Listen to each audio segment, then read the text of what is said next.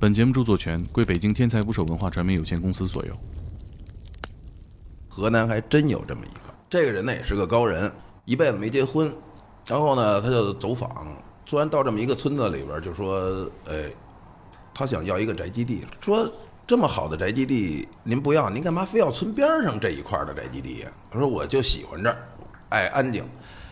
然后呢，他在这儿一个人在这儿挖这个坟，挖了九年。嗯，就说最后他卖这个东西时候，人一看怎么这老来豪车呀、就说不是这村里的车，根本、啊你知道吧？像老板去了以后就说你想要什么，他上底下给你拿去。我现挑，对，最最后这么着，呃，那个不可能了，是谁？你想谁费一宿劲了？好，这灯灭了就不干了，破蜡烛灭了就不干，那不啊，驴皮子往那个那起子拿什么驴蹄子还有用、啊 是不是？你都你都给人家挖坟给挖，人家不是要你命，不是应该的吗？ 想当年应该是要想富盗古墓啊，一跃就成万元户嘛。嗯 这有有这顺口溜儿，藏宝图类似武其实就就是对标记所有大墓的位置的图。对对对对，一九四二年中作战地图，辽国的墓地。巴林左旗镇哈拉哈的乡学，老师主要还是情报工作做得好，他们去的也是那儿吧，辽代墓嘛。这朱瘸子就是胡八一原型，跟中医那个望闻问切是一样。这 还四得个切是切是 吧？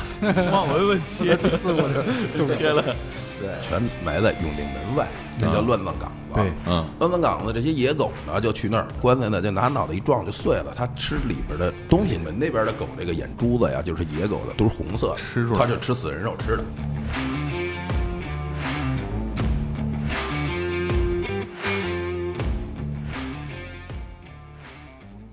请订阅我的喜马拉雅，拜托了。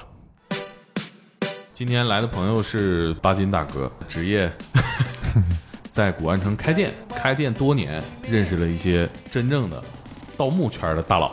对对对对对对，你在古玩城卖什么呢？你呃，卖那个工艺品，工艺品，在古玩城卖工艺品，对对你这是 卖卖卖当代货，对对对对， 工艺品，工艺品，工艺品。 工商局上面写着工艺品是吧？，对对对，实际卖什么呀？反正还是工艺品。 实际也是工艺看 哪品。个年代做的工艺品， 老老工艺品啊对对对，也属于工艺品嘛。 那肯定得属于呃，嗯，守法公民啊。对对对，巴金大哥是怎么接触上盗墓这个圈儿的？过去啊，在咱们潘家园啊，有就是摆地摊儿。最早时候呢，就是我们呢，就是也喜欢这些东西，老常去呢，就有一些摆长摊儿的摊主呢，就是常在河边走是吧？啊，对对对，鞋没湿，没不不是，咱们不干这，就是喜欢喜欢。嗯然后呢，老摆长摊儿，就老接触呢，就偶尔就大家聊两句，一来二去的就认识了一个，就是一个河南的一个老爷子啊，河南这方面算是全国领先省份吗？他最领先了，独独领一枝花了。属于宗派呃，这老爷子呢姓朱，然后呢叫朱瘸子。啊，哎这猪听瘸子听着是工商是吧？ 一听就是工商。九十年代末了，就九八年、九九年那那样吧，哎也有年头了，啊对对对二十多年了，对，嗯那九十年代末期那些东西都在大柳树呢，可能是 吧？大柳树，大柳树卖 的，对，因为咱们做的这个就是他们这个做的这行呢，就是古董和瓷器。因为但是咱们呢，虽然说做新瓷器，但是对这些老瓷器呢，就是感情也非常浓厚。它的烧制过程啊，它的颜色呀，翠毛蓝呀，官窑的苏麻离青，呃，还有出口瓷、海外瓷、宫廷造办处的瓷，呃，这些东西呢，就是非常非常经典，非常非常吸引人的。所以咱们对对它的感情是特别特别浓厚、特别特别深厚的这种。观众不想听这个，不是？你就是讲讲你跟那个朱瘸子认识的经历就行。对对对对对，这是朱老爷子的事儿，啊，盗墓圈儿自己怎么称呼啊？这职业就是干活儿，干活儿，干对活，对，暗语行，是吧？暗语，按语对，行里边的人一说干活去了，哎啊哎，干活呗，干做活做大活儿，做活做大活，做对对活对，大活儿和普通的活儿什么程度叫大伙？就得说是带带三合土、带防盗层、带青石板，嗯，相当有见识的叫大活。那这种其实就是属于呃墓这个级别了，是吧？没有这么嗯对，规格因为这个坟是坟，墓是墓，陵是陵，老百姓的哦有呢这讲究啊对对对，老百姓的呢叫坟，为什么叫坟呢？你看它是一个土字儿，土包子，哎，土包子叫啊坟嗯，然后就是说这些级别比较高的、有建制的，就说这个达官显贵的呢嗯叫墓，因为它墓呢就是那意思有屋子了，已经是，啊，哎，所以那个墓室嗯室长得也像个模子啊，对，它是有像屋屋子的，所以叫墓。嗯，然后呢，陵呢就是王侯一级的了，就是王，只有王才能称为陵。陵呢，你看它这个土就比较高，就是这“陵”这个字儿，就是它这个建制就是比较高，按王侯的建制的。就是嗯，你比如像武则天的这个乾陵，基本就是一座山嘛。对对对，武则天秦陵就在前线，基本上这个阳间和阴间是一套系统，对从这个它只不过它的它的陵在底下是它在活着时候一个微缩景观，现在咱们来说就现代化叫微缩景观，嗯哦实际上底下呢，呃是一样的就所以说，这个做大活儿就是得至少是墓这一级别的。啊，对对对对对。北京一带多嘛，清朝的非常多，山里边儿吧，就是石景山这一带，这个光他这个就说这个皇家脉、皇家龙脉里边儿埋着有建制的王爷，就是八十一个。哎，这公主坟就是咱们这地名，那是那公主是坟、真有公主王爷坟儿，呃八王坟，那是指的是这个吗？呃，对对对，是就是指这个个啊，对对对对对，明清以前。他的所有的朝都嗯都在那个河南和这个陕西，对，十三朝古都洛阳嘛。对对对。嗯，我听说当地这个地底下都挖通了，都快。 那么想当年应该是要想富盗古墓啊，一 跃就成万元户嘛。哦这有有哎这顺口溜这儿句的啊，一我只听过要想富多 种树，就是你都挖空了，你就得回田种树嘛。对对对，啊、北京这边儿本地这个行业大概从什么时候开始发达起来的？应该是从九十年代的末期，就是好多电视上啊，就是宣传啊，什么鉴宝啊、古董啊这些东西，然后才有这些意识，然后紧跟着呢，这就说这个行业越来人越多了。就这行业还得感谢王刚老师是吧？ 他老砸你说我呢，说到这个朱老爷子这儿，啊就是一来二去呢，就熟了呢。以后呢，就说，哎，经常上家里边啊，小酌一下什么的呢。哎，咱们就感觉反正有意无意的，他那儿老有点就是这个，因为咱们也稍微懂一点这东西，全是，哎，这些出土的这些瓷器就是巴金哥一看说你这玩意儿可不像假的呀， 啊，对对对，全是真玩意儿朱啊，朱老爷子是河南的呃，河南的，老北漂了。啊，对对对对对，嗯，可能在河南行业比较饱和了哈。有句话叫“十木九空”是吧？对，实木九空，都挖差不多了，对对对。嗯就是到北京来开发新的市场了。而且那边儿现在，呃，他那边文物打击的也是非常非常厉害的，因为那边文物大省嘛，相当重视嘛。因为那边出了只要出了地下出土的，那全是最起码能过上国家级的保护的。所以，当时北京这方面打击的不严哈，嗯，当年还好吧，九几年一来二去的，他那儿也有几个朋友，然后呢，就有一个叫老四的，跟他关系呢走的比较近。盗墓的。当时是咱们是不知道啊，当时那他怎么给你介绍呢？他是干嘛的？就是朋友啊，朋友但是就是潜移默示嘛，就说肯定都是古玩行里的朋友嘛，啊是吧？他不可能他是做古玩的，他是刷厕所，他俩走不到一块儿去， 是不是？他那时候也那老四在也在潘家园摆摊儿啊，呃，老四不在潘家园摆摊儿，嗯就是老是白天去，晚上晚上就找不着找不着他人了。一来二去熟了以后呢，晚上呢就是那时候主要咱们呃开一好点儿的车，什么车？啊奔驰 S 五百八斤车，啊，对我的车，嗯怎么挣钱啊干这个？呃不是干这个挣的，卖古玩嗯虎虎头奔啊，那时 候是啊呃不是不是那个那时候已经是叠奔了。啊啊啊啊！你卖工艺品挣的是吧？对对对对嗯对对对。然后老呢老四管你借车 呀？呃不是借车，他因为这车咱不可能借，他要借车就借人呗，是不是？这这嗯车怎么借出去？然后呢，就是后来呢，就是一来就熟了嘛，就说晚上呢，说你在家干嘛呢？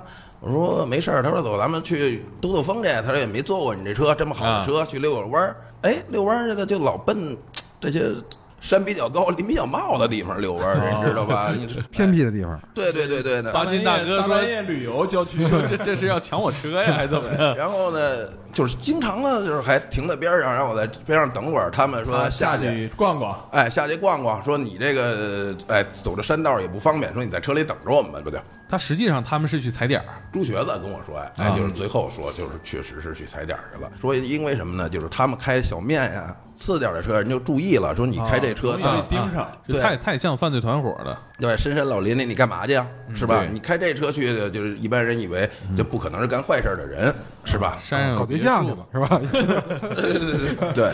后来才明白，啊，这伙人是这个朱瘸子徒弟，嗯，好朋友不算是徒弟，老四他们多大年纪那时候？呃，那时候也就是四十岁左右吧， 40岁应该左右是对对对正当正年。当壮年，对对对对对，在后来什么时候发现他们是盗墓去了？是被公安机关处理了。你才你才知道这肯定有后怕。哎呀， 不是你，你想想那个那个那个巴金大哥跟董哥是怎么认识的，是吧？ 有，我们这友谊是是是闪着光芒的友纯谊洁啊，的，啊啊，不是那个办案过程当中认识的，不是不是不是不是不是啊，被判了那个你才知道他们是坐实了呗，等于说啊，对，判了坐实了是怎么回事儿呢？是呃就是有一天啊，挺突然的，下午两三点给我打了一电话，说你在哪儿呢？我说在家门口呢。他说你找我喝点酒来吧。我说这点儿喝什么酒啊？他说呃，岁数也大了，然后去医院了，然后呢检查出来呢可能是绝症了吧，应该是，说也准备回老家了。说呢今天呢就是准备跟你告别告别酒了，就是哎咱啊们一块儿、要撤了，对对对对，去了以后呢，他就跟我，就是我们俩就喝酒嘛，哎，干一辈子这行了，按这老百姓话说，其实也缺阴德了，呃，得了绝症了，跟我聊了，就说这我跟你今天啊，就说咱们彻底的好好聊聊这个行里边的所有的传承，所有的规矩。不管以后说怎么地，有人问起来，还有人知道，哎，让大家了解，对把不对？巴金大哥当天才捕手编辑了。就那那那歌怎么唱？这小朋友，你是否有很多问号？ 啊，有很多问号， 他为什么跟你说这事儿啊？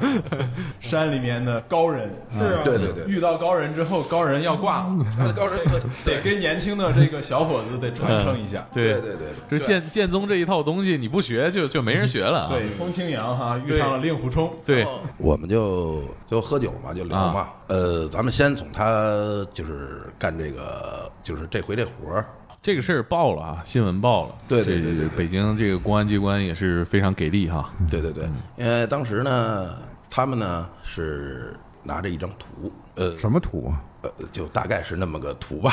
啊，嗯呃藏宝图类似武侠其实就小说就是对标记所有呃大墓的位置的图，对对对对，哎这这图是他们自己画的还是哪儿来的？呃，不是，这是图这个不太方便说啊。嗨，那既然说到这儿了，他这就个问题是不大吧？那这个历史它是真实存在哈。嗯对历史真实，它是一九四二年中华民国作战地图。哦，国民党做国的，民党的作战地图对对对，他的作战地图呢，为什么把这些东西都标的清清楚楚的？是因为他要作战时候，他的人员关配到他的，就是说所有的山，就是这个山文地理文化，他都都得必须了解了。他他得挖呀。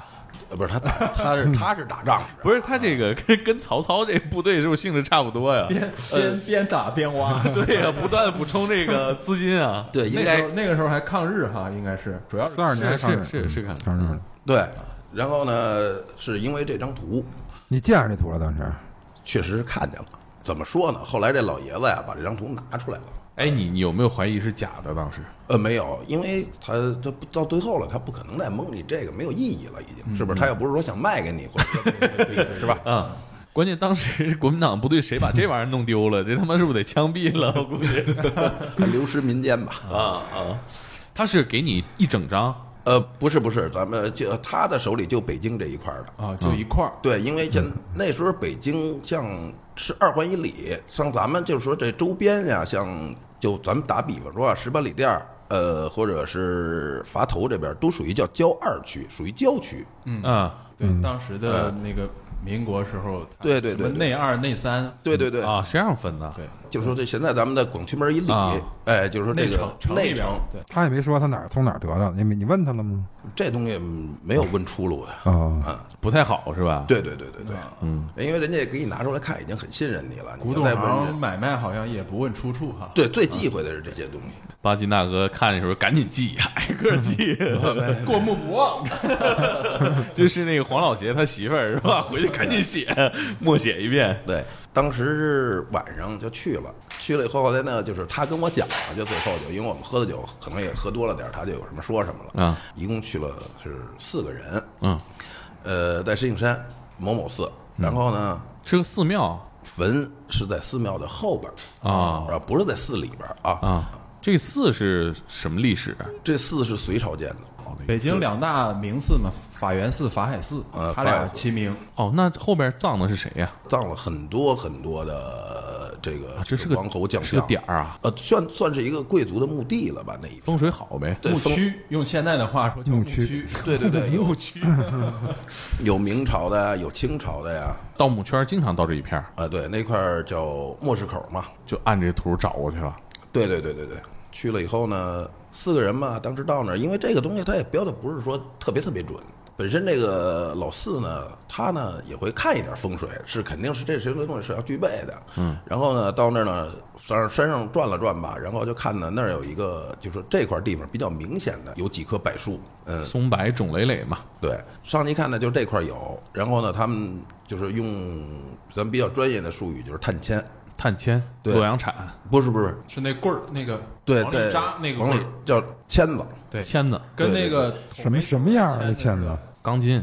不是钢筋，它是弹簧钢，哦，做弹簧用的那种钢，啊，才能就说做出这种签子来。这个形儿是什么样前面就跟一枣核似的，焊出一个，它焊出一个小节儿来，的啊？就是好往出带这个土，啊，要把土带出来。对，嗯，然后呢，那多粗啊？大概有咱们这个烟这么粗吧，中国差不多就这个烟跟吧咱小时候那个捅煤球那个啊火筷子那么粗，对对筷子，对对叫火对。筷子。嗯，多长？短的一米八，长的两米两米五左右吧。那这个也得一一节一节接上吧不？用不用不用，这个不用接，就是它就是等于是，只要你动过的土是活土，它这个签子扎下去和这个你没动过的土是死土的是感觉是不一样的。就凭经验那个感觉。，对对对对对，那它这个两米多怎么运过去啊？车里一搁就能你就用了拿。过去了就完了。对呀、大概锁定一片区域之后往下捅呗。对，往下扎，看看就是这地是活土还是死土。死土呢，就等于是没有动过的土，啊，死土扎不透，扎不动；活土就是一扎，就是好像底下有人拽你似的，就哦拽这根签子似的，呲溜就下去了，就是特别特别的松。哎，那合着咱们自己是不是也能做一个大长签子，自己找地儿扎着试试？那不是你，你这得有这个手感。你啊就是咱们普通人要去啊，就是这个扎这个地啊， 扎哪儿都扎不动。扎不动，扎真扎扎哪不儿都动。扎不动。， 对你想想也是，嗯嗯，对对那对。它这个跟洛阳铲其实作用是一样的。呃，南用洛阳铲，北用签子，因为洛阳铲到咱们这儿来，咱们就是咱们这块儿，因为都有一个死土层。像洛阳铲为什么在河南和陕西使用？它的它这个死土层特别特别软，洛阳铲能打下去。啊，签子呢就是比较细，而且它前面是尖儿的，它就是在咱们北方用是比较合适的，能扎下去。啊，挨地儿扎，一个对一个对扎对对对啊，嗯，大概锁定一个位置就往下挖。还得方，你这个火土的面积有多大，看够不够。啊如果够是一个活儿，不够呢，没准是个渣土坑或者以前挖的老井，这些的所在的因素还啊还很是多得很多。先确定它应该是个墓，嗯对它长宽呀、方啊，是吧？啊，你大概在上面描出一个形儿来。对对对，我看网上说那个在河南挖这种墓啊，说墓室都是一个刀形的你说的是秦墓，啊，秦墓是刀形的，汉墓就不一样了，东周、西周的又不一样了。哎，那时候的墓到到现在挖的是不是毛都不剩了？基本上就是现在就不可能对这种这种墓葬的盗掘不可能了，因为它这种墓葬啊都比较深，风土也高，大约在二十米左右都应该是，哦而且它底下呢是有黄肠题凑的，不是说像咱们就一个棺材，它是黄肠题凑的，呃，我不知道大家了解不了解啊，你不了解哎，我给大家讲一下。嗯，黄肠题凑是什么呢？拿柏木锯成这种方子，就是方木。嗯嗯，以后拿桐油浸泡，从这个帝王登基那天开始浸泡，一直到他死取出来。他的墓室所有修好了以后，外边这种是属于是防盗层，防水、防盗。你这种东西是锯锯不开、打打不开的。那那就这要皇帝这个登基完了俩月死了，这个东西好像还没也盘出来呢也，是吧 对，这个也泡不出来哈。不是？那你就等等晚点再 葬他你俩月死，他修这墓是需要多少年的？他是当时是帝王死了，就说去，就说帝王里完没了以后，是他是有享太庙的，嗯，是专门停尸用的。啊，你看你说这个问题，人也考虑过也，考虑对对到对死得早了，先不埋，确实没修完呢。对，嗯他得修啊，我看网上有说那种，就是说还浇筑铁水的啊那是唐墓了。浇筑铁水这个是乾陵，啊，就是武则天的墓嘛。对对对，它是一个槽，一个石头有一个石槽，一个石头有一个石槽，然后最后搭上以后呢，就是压死了，压死了以后，它在这些缝隙里边再灌注铁水。哦啊，就跟那个马完砖往上抹水泥似的。对对对，灌完了以后呢，上边要灌三合土，它这个是防潮，防潮防盗。这个怎么防盗啊？它是它它是软硬兼施这么一种东西，就是你砸它，它不会一块儿一块儿掉，你就说你用啊它就是一个眼儿啊你哎，它永远不会说大面积的炸开。不不会像裂不不像会断石头那种是吧？有对韧你性是吧。下几个钉儿，石头直接就碎了。对，那个不会，永远不会。啊，明清的墓有没有什么特殊的这个防盗手法？明清的墓基本上就没有了，最多就是三合土、王侯将相一级别的呢，就是青石条。是不是跟文化有关系吗？就他们其实对墓葬这一块儿没有以前的人那么重视。因为没有那么大国力了，就是你看唐朝的话，都是依山开陵，就是把整个石头山砸开。有钱没钱，他那个气魄、那个想象，他是嗯有局限的。对对对，国库人家讲话的，咱家也不是没这条件儿，你心里想着这个，嗯你对这个想象力肯定是受这贫穷这个贫穷程度限制。到明清时候那个修花园的钱 怕还是不 够，所以就是修这个可能没那么讲究哈。对对对，那你们当时去这个不是嗨？他他们他们他们， 他们他们当时去这个法海寺，他就是当时属于是当时嘛就深夜嘛，他们到那儿这个柏树林子里找啊，嗯，大概有四十分钟到一小时那个样子吧，就扎着这种防盗层了，十条。扎着以后呢，就确定位置嘛，确定位置就往下挖嘛啊，把这些就是它这个浮土，就是上面这个土，土挖开以后呢，它底下还有一层就是这种碎瓦呀什么的，就是啊，防盗似的。然后这个东西能起到啥防盗作用啊？就比如你挖了一锹以后，它旁边小碎瓦，它全往这儿堆积，啊，你得就等于是哦，就跟那碎石子儿似的。对对对对铲一铲子花又填上了。对非常非常费劲。啊，嗯，哎，当时挖的时候有什么特别的吗？我们看电视里边儿不照电影里说的那么玄武奇神啊，什么鸡鸣灯灭不明下去还得飞一下，是吧？对那 个那一打开棺材一看 Angelababy， 个啊，那个是不可能的事儿。谁你啊想谁费一宿劲了，好这灯灭了就不干了，破蜡烛灭了就不干，那不可能啊， 是不是？啊，啊，嗯，就是多多大件放一个洞啊？它不是洞，它是石板，石板打开里边就是棺椁了。没有墓室它这个级别还不够墓室，啊因为啊这个是一个名御马监的大太监吧，就相当于孙悟空那个职位，弼马温。啊啊养马的太监，明代的弼马温但是他是给明代孙悟空挖了他的墓对，但是他是给皇上养马的，啊，呃，就是御马监的大太监嘛。啊他确实跟孙悟空还是个肥差啊，是个肥差。是，对对对，你就相当于现在给英女皇打理这个英国皇室所有轿车，对对你做这做个保养，这得他妈的坑，修车的，别瞎说，别瞎说。因为他们不知道是太监嘛，因为要知道太监就没必要再挖了，因为太监啊呀，就说不会有太多的随葬品。陪葬少。啊，嗯，里边当时是应该有一个玉带钩，我不知道大家懂不懂啊？你嗯不懂啊，就是有一个龙头，就是那个明朝那个不是穿那袍子嘛，不是有一条腰带嘛？啊，它那个腰带和腰带之间有一个眼儿，勾着皮带眼儿扣，呃，皮带扣，玉的啊对，玉的，呃，雕龙头的。啊？这值点钱嗨，钱不钱的，咱们主要是为了这个，他们主要是为了这个艺术，艺术嘛，对对对，工艺品爱好者，哥，你就说这玩意儿能卖多少钱吧？ 几万块钱吧，就判他的时候合价说你呃，对对对对，价值几万块钱啊？这价值六万块钱吧，也还好，也还好哈，那没啊对判不了多少年，四年，还没金额其实没那么夸张啊。对对对，但是这个可是是在十年前左右了，对啊，搁到现在可就贵了，哦，市场行情涨了。对对对，挖的这个过程当中，就在那个法海寺啊，嗯，周围没别人看见吗？那是一个山上面儿，你这晚上十点以后，你想他哪有人上来呀？也是你们打个手电筒挖一开始啊，不能搭手电筒，因为搭手电筒就是说它山上面太引人注目了。坑坐下去两米以后，就是说啊人能下去了，在坑底下搭手电筒。啊，坑得挖了两米深差不多对，到两米深，一个人能下去了。上啊面上面呢，就是盖上这个薄的扇布，你知道吗？像咱们那种滤网似的，啊啊啊透气儿这种，盖上以后，底下打打手电筒，因为它那样的光就不反上来了。那个石板大概多深的时候会挖到石板？两米两米五到三米左右，今天其实没多深哈，对，挺浅的。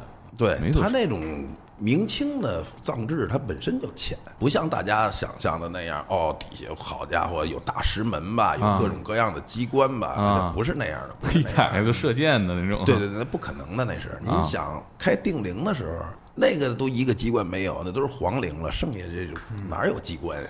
嗯，哎，郭沫若提出来要开这个定陵干嘛呀？就说了解这些古文明明文化，因为明研陵究吧，他们主对要是研研究究。对吴晗也是历史学家嘛，可是这个事儿怎么通过呢？这个事儿也缺少一定的正义性啊。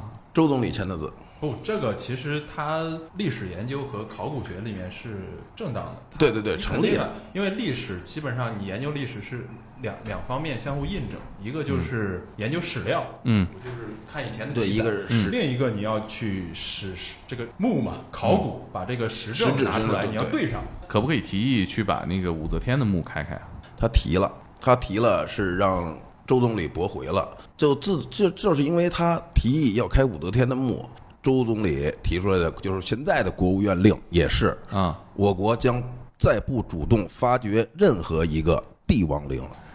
当时那个太监墓挖开之后，石板开开了，直接就是棺椁，红漆棺材，这有什么讲究吗？不管是男的女的，就是在那个年代，他能活到六十岁以上才能上漆，哦，六十岁以下的不能用漆。但是六十岁呢，开始呢就是每一年他刷一遍火漆，一遍明漆。呃，这人比如说活到八十岁，就上了二十遍火漆和明漆。这个在咱们行里边，这叫大漆板儿。就是一看这漆，基本知道这人多大下葬的时候。对，多大下葬，然哦后看家里的条件，你就能看出来，因为老百姓是用不起这些东西的。对啊你活够了，你也没钱刷。对，老百姓那时候用的全是就是这个咱们弄个松木板儿，棺材板对儿，哎，就活板儿一一埋就完对了。，老话儿管这叫狗碰儿，狗碰儿， 对，就是拿那 个就上字幕的疯了，狗碰儿狗一撞就能撞塌，不是这意思吗？呃因为在过去咱们就是这个老北京啊，嗯，呃，没钱的人、穷人全埋在永定门外，那叫乱葬岗子。对嗯，乱葬岗子这些野狗呢，就去那儿刨，刨出来以后呢，他拿脑袋撞这个棺材，嗯这是真事儿，啊他拿脑袋撞这 这呃个见到过的，对史料上。老百姓呢，棺材呢就拿脑袋一撞就碎了，他吃里边的东西去了啊。吃肉是吧？对，所以说就嗯残是忍在那个时候，永定门那边的狗，这个眼珠子呀，就是野狗的，都是红色吃住的，了它就吃死人肉吃的。呃，郭德纲那个相声里不是也对，聊的是对白事会嘛对，嗯，然后呢，像比较有钱一点的呢，呃，用松木的或者柏木的，就是厚点儿的板子了。啊能防狗？呃，不是防狗，就说就是咱们跟咱们这个经济适用房，人家人家住的商品房，哎，就是这么个意 思。这里边的文如化，今你是用房子上火了，对，因为这里边文化也挺深的。你像就是人家够上员外级别的，像这嗯啊种，哎，就是家朝里有人的呢，啊，这种不管是黑漆也好，红漆棺材也好，上面棺材头和尾是要画五福捧寿的，啊，这都有讲究啊。呃，这都有讲究，就是一个寿字儿，五个蝙蝠，这叫五福捧寿。啊，对，蝙蝠这几个月已经承担了很大的无名 了。对，然后呢，就是咱们大清朝入关以后呢，就是咱们汉人用的棺材叫元宝棺，出圆的，它是三个圆的木头，嗯，哎，嗯，然后呢，满人用的呢是平的棺材，它没有这种元宝棺，它是平的，嗯，然后够这个皇亲国戚的呢，它是用这种梯形的棺材，它这个东西呢上面画的是陀罗尼经，写在哪儿啊？呃，棺材里头，棺材外头。里头也写，棺材外头也写，然后哦再有钱的呢，就等于是外边有套，里边有果，叫棺椁。为什么叫棺椁呢？椁其实是棺材外边的一种套，嗯，它才叫椁。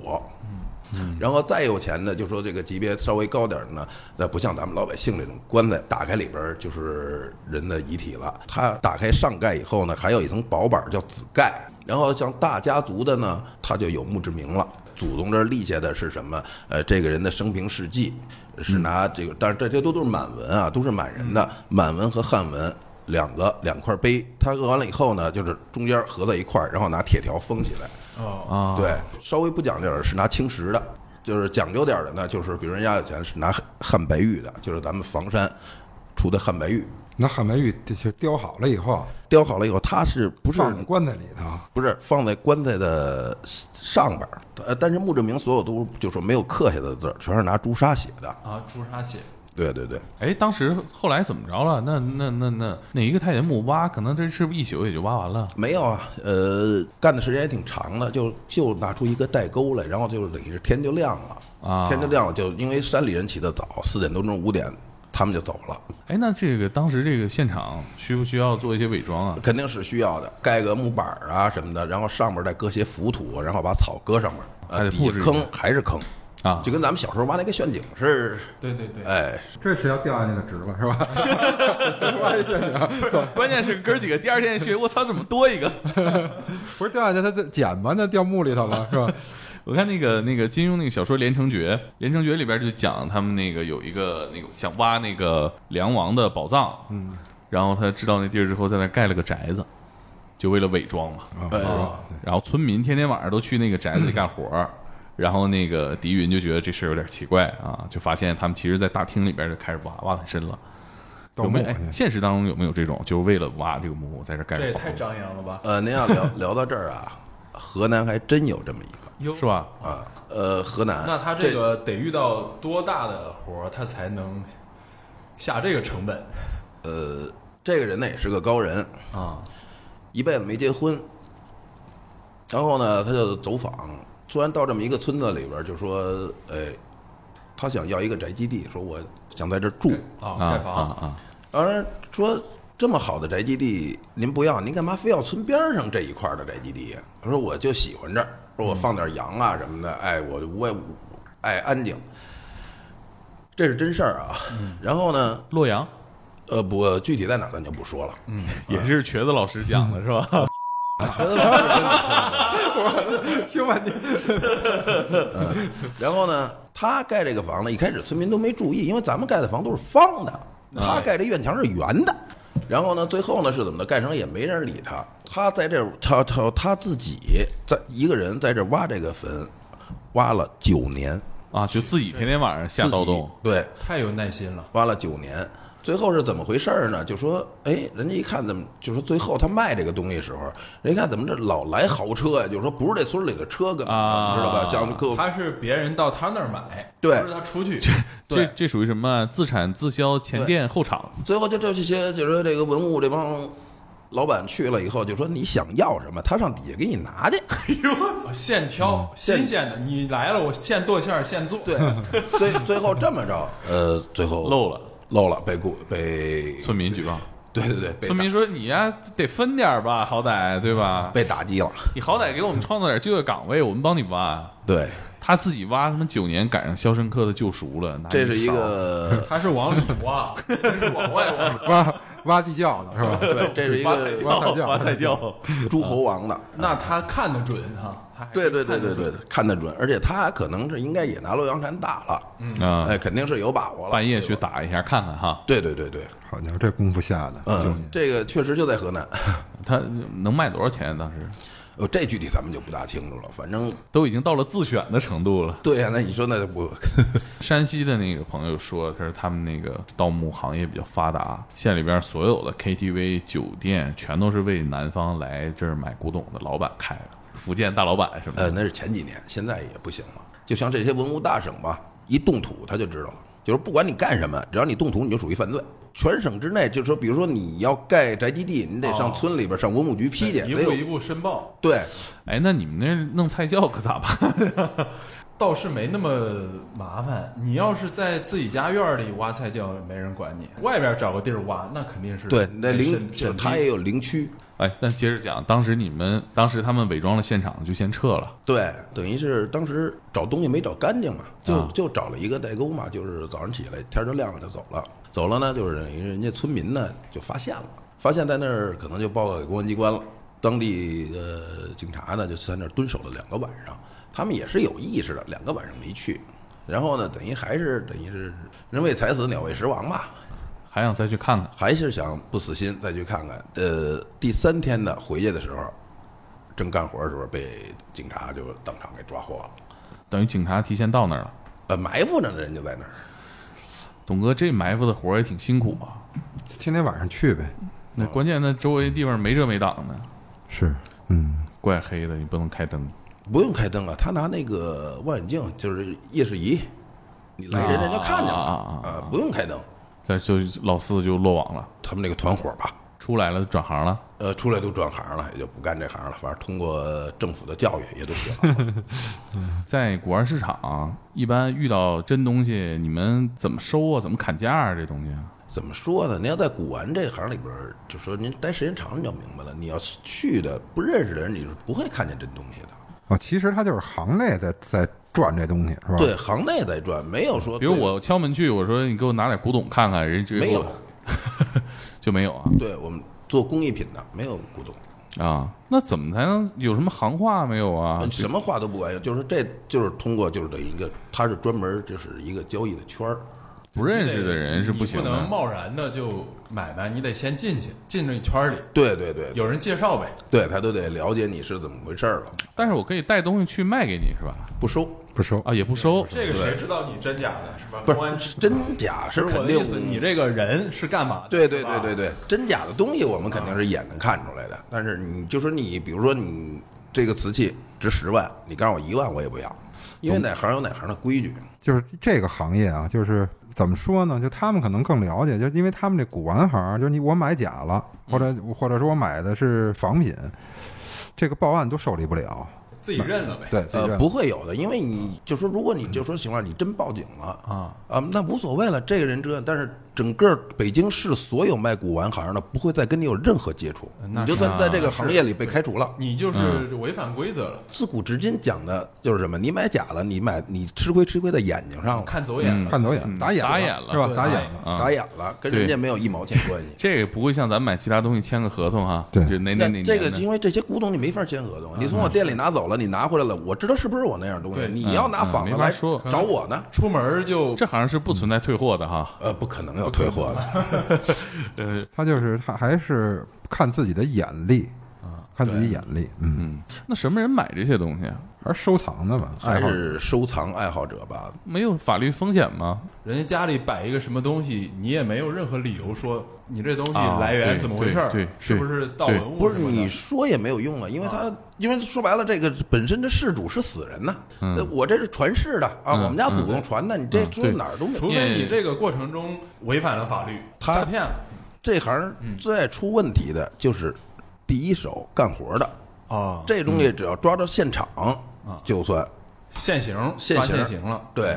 但是这文物出没出土可能看出来，是不是出土的东西可能看出来。可是这东西您出土了，它都洗了。您专家来了，你这是出土的，那我这就不是出土的。你从哪儿出的？您告诉我，是不是？嗯，哎，嗯嗯，你爸爸他是你爷爷的，他他说不出来但。是他还是就是必须是他追这里头的文物，他肯定是要给你全这人全啊弄出来、对就所以嗯就是他目得到一定级别了，是吧？就是这文物局他妈报案了，或者谁报案了，说这文物被盗，这是什么什么级别，那你肯定得追这类文物。一看这文物是是是，嗯是吧？追这个文物，也是得你得把第一批干活的人抓着，才能追这个文物。因为你不抓这干活，你他也没写着我出什么，我埋什么哎没埋什法么。确定是对。盗的，呃，据我所知，唯一有一个写着的，就是叫《慈禧太后》里边写着的，就这本书叫《爱月轩笔记》，是李莲英写的，啊是所有的慈禧太后随葬下来的所有的东西，全在这本书上。记着账本呢，对，就不会说墓里边有个清单，说这个我给都下葬看的下葬了。咱 他有，就算有推没有，他也当时就给你毁了，他也不可能让你搁在这里边儿。啊那朱老朱老师那儿有吗？朱老师那儿没有，你给我们讲讲这个，比如门派是什么，怎么有没有这回事儿？跟《盗墓笔记》里写的一样不一样？，啊对， 呃，在过去明清时候，就是在咱们北京啊，四大门派还是有的。搬山历史和谢岭道人是干南方的活儿的，是就说是干这些山里的大活儿的，分这个南派北派，咱们这边算北派了，就是南派呢叫文道，北派叫武道。这方个方法不一样是吗？对，呃，南派呢就是人家是尽量不破坏这个墓室，尽量不动就是这个人，就是所有的随葬品值钱的东西呢还要留几样儿，这是。啊，但是北派就不一样了，南派是把棺材打三个洞，左手一个，右手一个，头上一个，它是一个小钩子，把这些所有东西能勾出来就勾出来了。然后勾出来以后呢，就说，比如说这个人的手把件玩的东西是要给人放回去，因为这是他的最心爱的东西。啊，哎，还有一个是嘴里含的东西，嗯，哎，是要放回去的。但是北派就不一样了，北派呢是挖坑开天坑，就是直接先干棺材盖儿，然后是就除了骨头吧，剩下就可以拿走了。这个四大门派都哪四大门派？搬山、卸岭、摸金、发丘，就是那这个搬山卸岭、摸金，基本都能从字面意思听出来哈。搬发山丘是发丘就是啊，就也是山，也是对山，花粉嘛，发对就对发现发现小山啊，对对对对对对行，都能看明白啊。对对。摸金符什么的呢？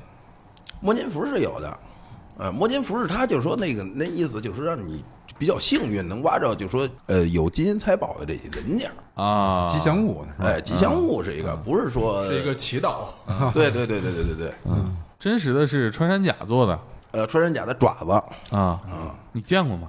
呃，见过。呃，摸金符上面是银做的，反正有，反正具体那什么字儿咱就看不就不明白了。反正有有六个字儿，那黑驴蹄子什么的，这个真有吗？没有没有，我看《盗墓笔记》里面的黑驴蹄子往那个是吧，粽子嘴里一塞啊实际上真那起子拿什么驴蹄子还有用，啊是不是？你都你都给人家挖坟给挖，人家不是要你命，不是应该的吗？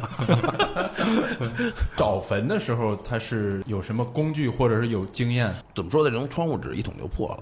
你要会看风水，有就在这儿呢，没有就是没有。因为以前的人也是按风水来选的坟，嗯，所以现在也能按风水找着，是这个意思吗。对呀、他们开车转也会看风水啊，他们都嗯，比如上昌平那片儿转去是吧？对石景山呀、像什么香山呀、咱这边啊，哎，这边比较多。那这个行业它有没有神，就是行业神的那种？比如说我这个就拜也拜求是个吧有啊对求个拜良拜心安稳呃的一般一。般很很多行业它都会有，像民国有什么这挑行水啊嗯挑粪都还有呢这行有拜曹操的，啊有啊拜这个温悔的，啊！他们是盗墓的祖宗嘛。哎，就那天我看了一个那个纪录片儿，叫《海昏侯》，海昏侯啊啊，他是直接在那个棺椁上锯出，把这个拿一电锯嗯，锯出来，锯出一个这个方块儿，再锯锯下一块儿，您说的那个啊就是现在的了，嗯呃，跟这个南派北派没有任何关系了。那不是道， 那是那种那个挖掘。他们用的现在用的什么？他就干这个的嗯电锯，不是定向爆破，定向爆破拿塑料袋儿往里灌，灌完了底下呢搁一个毛巾，这个炸炸完了以后，正好这个炸坑出来是一个人能下去的，而且不出土，他把一把土挤到旁边去了，啊，然后下去以后他再打这洞，因为他挖他不可能直着下去挖，因为这个海昏侯呃的主棺室离地面是二十二米，嗯，哦这么深呢？对哦，这已经现在这个行业已经不分南北派了哈。对对对，因为这些有定向爆破之后，就从民国以后吧，基本上这些派就没有什么传承了。因为民国时候啊，呃，像这些军阀大战嘛，就是比较乱嘛，就是反正逮着就干呗，那你没法讲这规矩了。反正这因为过去他为什么要讲规矩？偷分掘墓过去是斩立决的，大清朝这个所所有历朝历代偷分掘墓是斩立决的，他所以那时候要讲规矩，现在也没规矩可讲了。钱钱就是规矩。对，但是也没有什么鸡什么鸡鸣不到坟啊，点根蜡烛啊，这个是没有。就是说小说里边杜撰的一些东西，就是下去之前，先脚上点个蜡烛对对对，给灭它了就得撤。对，给大家既制造一些那个神秘色彩。那会有那种说底下氧气不足这种现象吗？有是肯定有，但是这种活儿咱们基本上一辈子是碰不见的，因为这种活儿是特别特别大的活儿了，相当大的活儿了。啊，等于说基本上大部分就是盗墓的从业者，就是像这种其派人实这个行业呀，不像大家说的那么就是神秘，实际上就是挖个坑，把棺材搁进去就完事儿了。你要说就是什么墓道啊这些东西，呃，怎么叫挖一坑把棺材搁进去啊？就挖一坑把龟搁那埋上，搁一坟头就完了。说葬这个部 啊分啊，对对对就对，葬的时候对是吧？啊呃，很少很少说像有什么墓室啊、墓道啊这些东西，很少很少很少有。啊，盗墓这一块儿基本上就是找着了，挖开了，拿走，填上啊。，对对对对对，特别特别神秘，不会的。都什么样人干这个呀？咱们北京北京没有干这个的，以前 呢？北京没感觉，以前也都是河南人来上咱们这儿嗯干，咱们北京当地人没有干这个。哎，为啥呢？这个不是本地人更了解吗？没这技术是吧？他不知道在哪儿的东西在，嗯，都不你知也道不在知道在什么地哪儿儿啊。对，行河业南人的水会平不找，一样人家也能吃苦。嗯，这东西不是说天天晚上，好家伙，一天晚上挖一大金镯子，那他妈谁都去了，是 不是？不是一个撞运的活儿，你对得慢慢的积累经验。对，不是说每一单下去了上来了都是他妈家财万贯、飞黄腾达，也都是几万块钱。你干一百个活儿，没准儿出一个几万块钱的。过去不管到什么时候，他也是有钱人多，呃不不是有钱人少，穷人多。一般正常都能挖出啥来呀、正常就俩仨铜钱儿到头了。所以说，不照这个想象中这个，这或者是书上写的呀，下去就炒，我的妈，后半辈子就够了，两个人吃 不不不会的，不会的。弄出一一摞刀币是吧？哎嗯那不直会接那穷穷人的墓你弄他干嘛呀？那他在他们地，弄他干嘛呀那？他在地底下埋着，你也不知道他是穷人还是有钱人，啊还！看不见呀。嗯，就得打开了看是吧？嗯打开对了看，，山西的、河南的干这个，很多也就是村民，像那边干这个的，就说像河南啊、陕西啊、山西啊，那边出的全是青铜器多的，他出来一样，他就是他就够用了，他就够使了。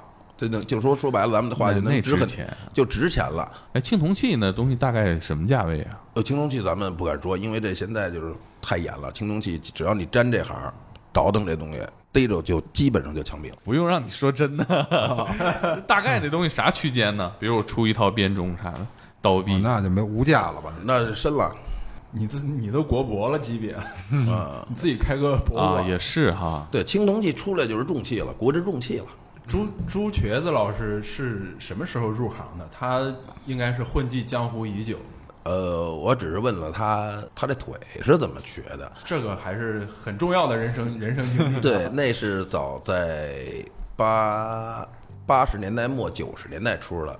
他去的是咱们林东，内蒙林东巴林左旗，然后呢那儿呢是辽太族也辽宝鸡辽国的墓比较多。啊，巴林左旗镇哈哈拉哈的乡，怎么想起去那么远的地呃，方？不是，因为他们是在内蒙那儿是以他是有那个县县志，还是县得志到嗯那的儿对那儿埋着谁谁谁，他是知道的，他去还是了还得有点资料啊。对我觉得不能这瞎这个去嗯嗯，曲老师主要还是情报工作做得好，对，有地图，嗯这干这行啊，跟中医那个望闻问切是一样的。先看这个风水地方在哪儿，然后他嗯去打听。问啊，对对，这还四得个切是切是 吧？望闻问切，对不住了，我给你切了，就就三步，他第四步就就切了。对。嗯然后呢，等于是当时他们那个还比较讲规矩啊，他们就是去的呢比较人比较全，有支锅、长眼、腿子、下脯，这是分这是这个行里边的四种。给解 哥，你给我们翻译翻译，翻译翻译腿子是我真的认识他这么多年了，真不知没道他没有讲到这程度，没讲没讲没啊不知道他有这么多专业知支识。锅，我一听以为是支锅做 饭厨子对后勤的后勤，嗯，支锅是干嘛的？是大老板人掏钱，哦，哪两个字儿？啊支撑的支锅。哦哦，吃锅啊，其实意思一样，对吧？意思一样给。你们对把这碗饭撑起来，就跟那个呃《寻龙诀》里边那刘晓庆似的，哦他出的钱。投资人那啊叫投资直人播，嗯就是在直播行就是行里边儿的，就是咱们行行话了。哎，他们去的也是那儿吧？辽代墓嘛，我不记辽得。代墓都呃，基本上都在巴林左旗、巴林右旗。这朱瘸子就是胡八一原 型。呃，直锅嗯，长眼是干嘛的呢？就是到那儿风水先生的，说白啊了就是。腿子是干嘛的呢？就是给他们跑腿儿的啊哎，然后管着的是下苦，下苦就是干活的了，啊，下什么下苦，下苦啊？对，就是哦下坑里的下苦底力下卖苦力啊的下苦，下就最累的是吧？对。嗯但是这是从汉朝这个四个名词，就是啊一直到现在，就是这么经典的分工哈。对对对，哪行都嗯千年不变啊对哪行的规矩嘛。嗯，就是这个朱瘸子呀，当时就是下苦，啊，他当时是下苦，对他去了这个地方呢，就是大概知道在哪儿，你得找，找完了以后呢，他得就说得看这个土层，嗯，因为下苦在这个内蒙这边干活，他这个坑就比较深了，这个活儿你得看是横土还是竖土，这里边横土竖土指的是横着的土它不会塌方，竖着的土这活儿就不能干了。啊，因为你挖深了，它就它是这么平着往下拍的，啊明白了吧？啊哎，然后呢，下去以后呢，哎，但是这行呢，下苦呢又又有讲究了，四个人最后下去的肯定是亲戚，而且还不是父子，都是外甥和舅舅比较多。这是什么哎价值？这为什么呢？父子带出这里很简单的事儿，别俩人一块儿搁留个香火。嗯啊儿子一定要留在家里边儿，但是不是亲戚呢？就是真就是在哦当时过去出货的时候，你把货递上了，人搁底下了怎么办？埋底下了怎么办？啊，保证两家都有都有香火，对，这一听起来也是一个很有年代的一个传承了。是呃是对，现在哪讲这个呀，对吧？我现在也是，哦，现在也是这样，对对对，这个坑呢挺深的吧？挖了以后呢，就是多深啊，大概呃，当时他们挖的得，呃，据他说得有十米左右了吧，十米左右以后呢，就是拿铁锹两边一敲，这底下已经是空了，呃，就是啊底下已啊经感到空了。就能能捅开了，感觉。对，空了以后呢，就是当年是内蒙啊下了一场最大的暴雨，就是发山洪了。啊，呃，下午五点多钟，然后呢，他们就往上跑，跑是什么呢？当时这牛啊、羊啊，就是冲下来，全给冲死了，就给等于是他是让一个滚石给砸上腿上，给砸瘸了的。哦，就跑跑出来之后，不是跑的当初过程哦中，因为山洪下，他们都在阳坡，这个因为这个活儿嘛，都在阳坡的上边儿，嗯半山坡最平的地哦方，他得往下跑，嗯跑到山底下，就是跑的过程中，这个是一个滚石给他还真是工伤。啊，他他弄着东西了吗？那回呃，他没打开呢，还没打开呢，对对对三红就啊下来就了已但是已经马上快打开了，但是后来过了有三有几年吧，辽太祖耶律阿保机的第二个儿子，这个陵可以说是陵了，是辽太祖啊二耶皇子啊，对二皇子耶律阿保机的官方发发掘的还是呃他们又去了国家考古队去了。啊，国家去了，对，因为这个东西，咱们就是他们已经民间不可能，就发过山洪，你不可能再到得了了，这活儿就、嗯是。后来这个朱老爷子，你们就再也没联系过。从那回以后，面儿呢就确实再也没见过。然后呢，也是通过朋友吧，因为毕竟这么多年朋友，打听打听。然后可能也是因为岁数大了，然后哪个活儿上好像是给得了疫病吧。疫病，嗯，对，意大利病，啥意思？疫是病发癔症那种，呃，就是咱们民间说的，可能就是招着东西了吧。啊，招招东西，对对对，所以可能是也是因为身体的原因，也是这个常年人可能也是确实良心上谴责吧，也得了疫病了，后来就渐渐就再也没有他的消息。首先，这行业本身就是个体力活儿，挺苦的，得点病 其实也正常啊，对有他点然后精神压力肯定也很大。对对对你见到的又都是一些会有一些可怕的场景，你对每年对每年的年纪大了，在难免估计。对，呃，随着国家这个打击力度也越来越大了，然后城市建设呢也越来越这什么了，也没有什么活儿可干了。而且这东西，这干这行也确实是不照大家想的那样，哎，我一夜暴富了，或者我好吃喝不愁了，不会的，那都是传奇故事、对影视对对剧。嗯对，很苦很苦。其实干这行都是吃不上饭的人干，你说再分咱们吃得上饭的话，呃，不会去干这行的。自己有点病，他想法也往这上靠。对，他，我觉得可能是心理作用，是吧？嗯嗯，是吧？心理作用。嗯，董哥，你刚才讲那个就是去去哪儿？去有一次啊就是我们在那个东坝那半截儿塔啊抓过一回人，当时我们带的那个就是村儿里头那些协管员，在那儿抓，因为晚上去的嘛，抓人都是晚上去，都爱选择夜里头，因为他这人也回家了，有可能也睡觉了，好找，就让这协管员带着我们去。他在这个半截儿塔这地方呢这，半截塔是个什么地方？就是一地名儿，我但我认为就是一地名儿啊。但是东坝那个地地区啊，应该是有不少这种、呃、古代的坟对，啊有坟。半截塔那儿可能也也是这种情况。然后这人走走到那儿，可能天黑啊，因为村儿里头嘛，摔一跟头。回来以后，我听他们说，就天天发烧，天天发烧。我觉得可能也是吓的，是吧？嗯，夏天天发烧。就那时候我头一回，那是二零一四年嘛，头一回听说叫外感，他们当地人就说，因为他不是村里的，他是因为是村里的这协管员嘛，他就说这个，呃，说什么村里老太太说了，说你这是外感，你得你得给你叫叫。我说怎么叫的？后来就跟他说说几点几分，这个日期几点几分，你呢从你们家出来往西头走，在十字路口烧点纸，然后往回就就就头别回，谁叫你也别回头，直接回家。然后他说他按照这个这么操作了一一遍，他这外感发烧也好了，发啊，烧也好了。我反正我自己感觉啊，就是心理作用，心理是吧应该就是吓着了。其实小孩吓儿、着年轻孩儿会容易这样，你吓着了，所谓的叫魂儿嘛。对对老年人都对这么说，对喊魂儿啊嗯，其实这这个民间传说也很多啊，而且就是他也需要自己心理上过得去。有的时啊候，盗墓这个行业是不是也经常会面对这种心理压力？他是不是也得做点什么呀？肯定有心理压力，啊但是没跟你说嘛，还是都是被生活所迫，他他他不干这，他吃不上饭了，是是，这个我对觉得是很实实在的，很就很实在，嗯，刚才那个巴金大哥不说到那个永定门外嘛，民国的时候，其实那个时候我看那个民国的资料，很多案子嗯就是民国时期北京犯罪的一一大类就是盗墓，啊很多穷人他就是没吃的，嗯他到处挖坟，你能挖点什么挖什么，就是你今天挖出来点吃的是吧？今天刚埋下 去，真的，你今天刚埋下去，你怎么着有点贡品，有点什么的，嗯可能人家就盯上了，就去第二天你这坟就开了。